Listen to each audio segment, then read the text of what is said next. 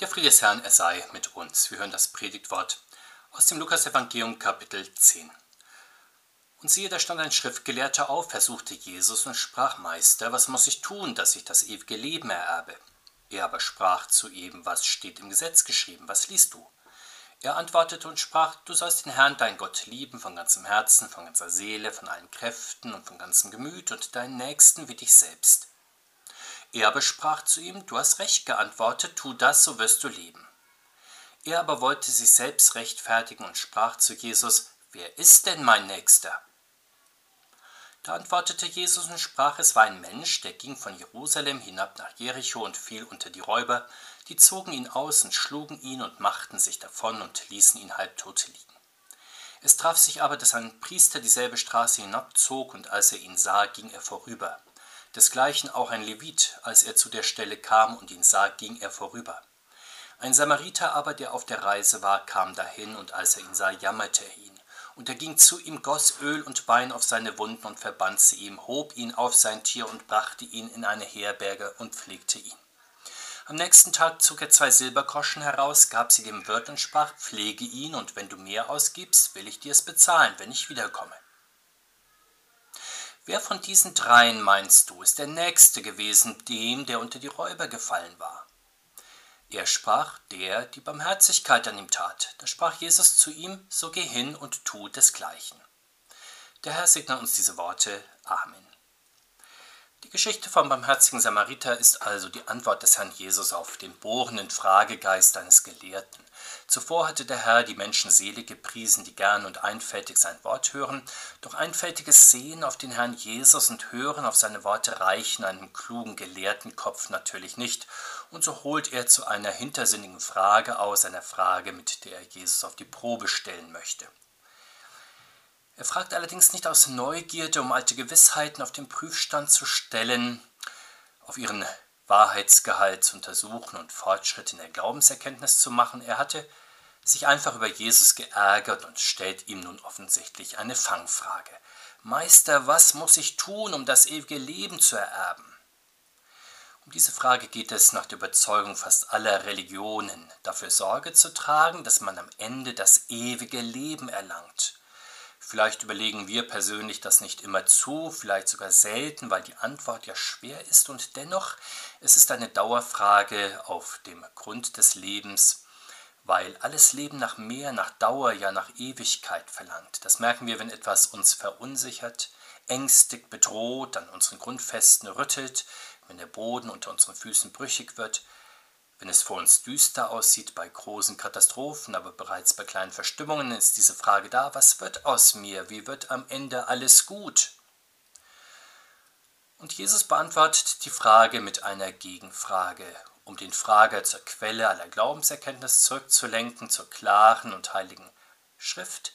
Das Gottgefällige, das erfüllt das ewige Leben, ist eigentlich ganz einfach. Es steht schwarz auf weiß in der heiligen Schrift der Schriftgelehrte kennt die Antwort längst, so wie heute jedes Grundschulkind dank dem Religionsunterricht.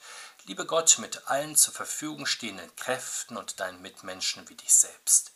Einfacher geht es nicht, das ist nicht nur eine philosophische Theorie geglückten Lebens, das ist der Weg, der ins ewige Leben hineinführt. Tu das, so wirst du leben. Der bohrende Frager weiß das natürlich auch, aber er will sich damit nicht zufrieden geben. Er spürt in der Tiefe seines Herzens, dass er dieser einfachen Lebensregel nicht genügt. Genauso wenig wie wir, weil wir oft nicht tun, was auf der Hand liegt, was eigentlich getan werden müsste. Wir könnten jetzt alle zehn Gebote durchgehen und sehen, wie wir uns immer wieder drücken oder entschuldigen oder hinter Vorwänden verstecken, nur um nicht tun zu müssen, was getan werden muss. Irgendetwas hält uns dann ab, irgendetwas wirft uns dann aus der Spur der Hingabe. Was ist das eigentlich? Wir können viele Namen dafür finden, etwa Trägheit, Hochmut, Besserwisserei, Lieblosigkeit, Hartherzigkeit, Geschwätzigkeit und anderes mehr. Der Herr Jesus bringt es noch einfacher auf den Punkt. Es ist der sündige Mensch, der nicht einfach Gottes Willen tun möchte, sondern der sich selbst rechtfertigen möchte. So fragt er also Löcher in die Luft, wer ist mein Nächster? An wen und was soll ich eigentlich meine Lebensenergie verausgaben? Mit welcher Einstellung und in welchen Lebensbereichen soll ich Gutes tun? Das sind Fragen über Fragen und uns fallen oft noch mehr ein, wo es doch eigentlich nur darum geht, dass das Nötige und Mögliche getan wird.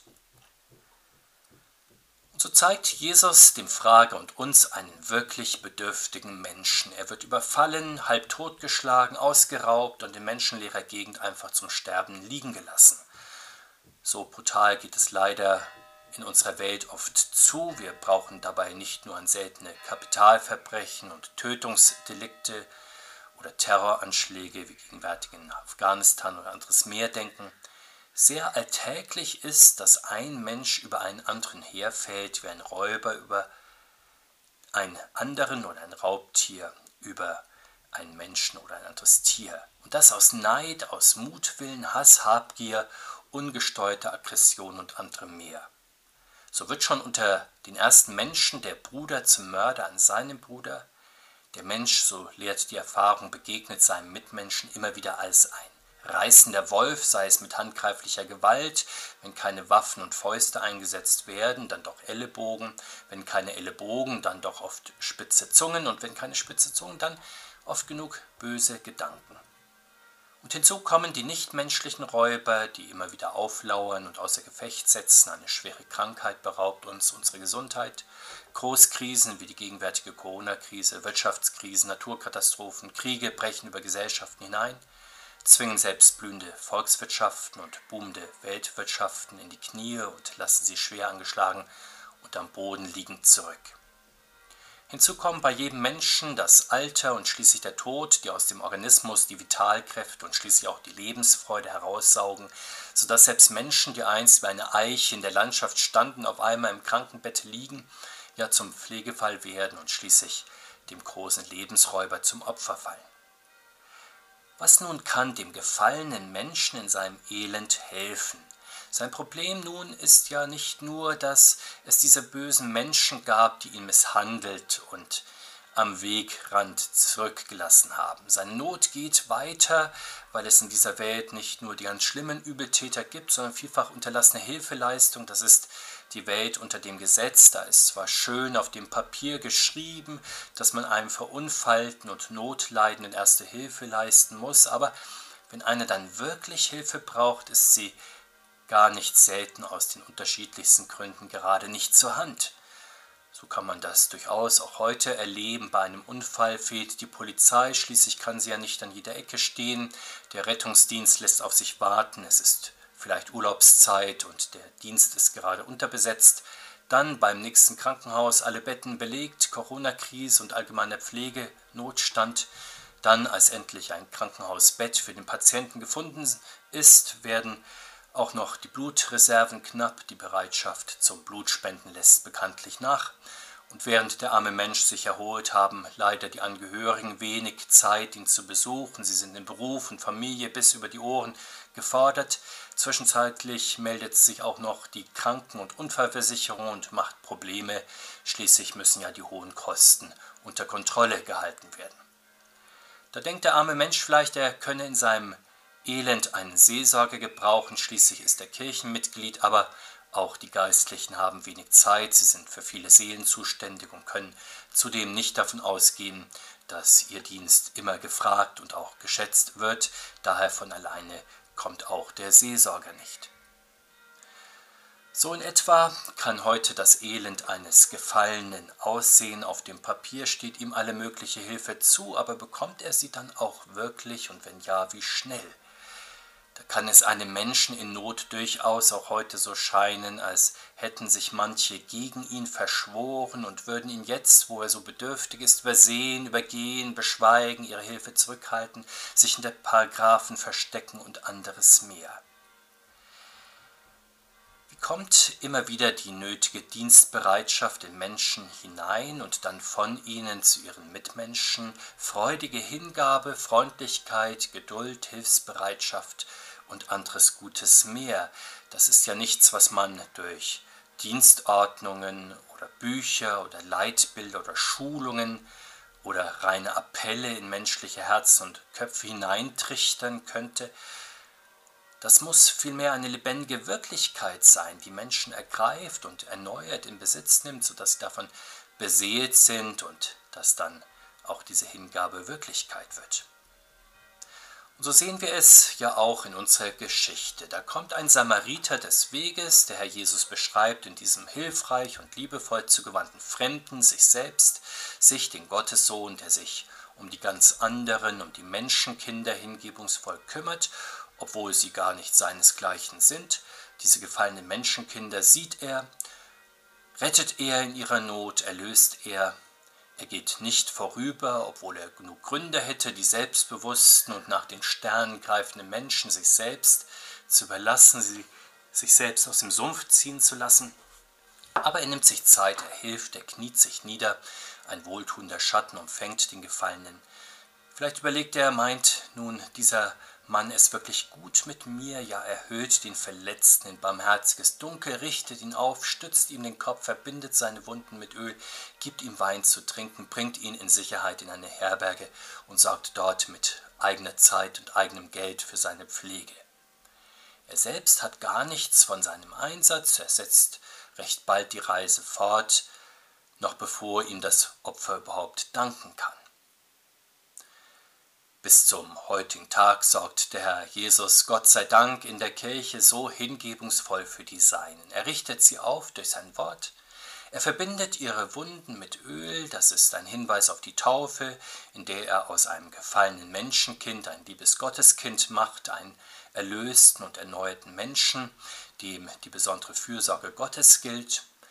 Der Wein, den er dem Gefallenen einflößt, verweist auf den Kelch, den er seinen Kindern an seinem Tisch zu trinken gibt, damit sie Vergebung, Leben und Seligkeit empfangen und neu zu Kräften kommen.